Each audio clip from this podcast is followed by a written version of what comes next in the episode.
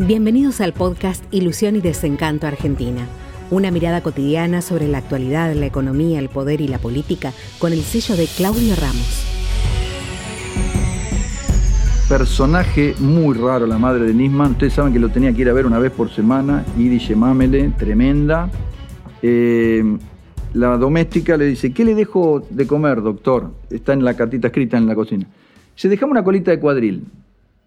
La madre va, sube, qué sé yo, no lloró en ningún momento, se sentó y describe, está todo en el libro de Dugan en la causa, ve una agenda de él, está con una amiga que le pidió que la acompañe y se mete la agenda abajo de la pierna. El policía la ve dice, a ver señora, ¿qué es eso? ¿Qué quería ocultarla? Una cosa rarísima. ¿Saben qué hizo? Se llevó la colita de cuadril de la heladera. Cuando se va, después de contar el dinero, el hijo muerto, se lleva la colita de cuadril para hacerla en la casa. ¿Qué hace al día siguiente? Eso fue un domingo, ¿se acuerdan? El lunes va y abre la caja de seguridad que tenía con el hijo, la vacía sin decirle a la jueza y a la fiscal. Nah, es una persona rarísima. Pero señora, es un fiscal de la nación con un caso gravísimo, muerto o asesinado que todavía no sabemos, va y vacía la caja.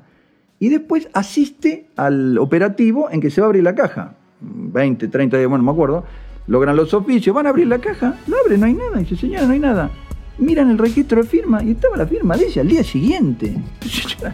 Yo no sé si, ¿qué tiene en la cabeza? Ni se le ocurre decir, mire doctora, discúlpeme. No. ¿Y qué había acá? Ah, no, no sabemos qué había. No, no, personaje cataléptico, ¿eh? cataléptico.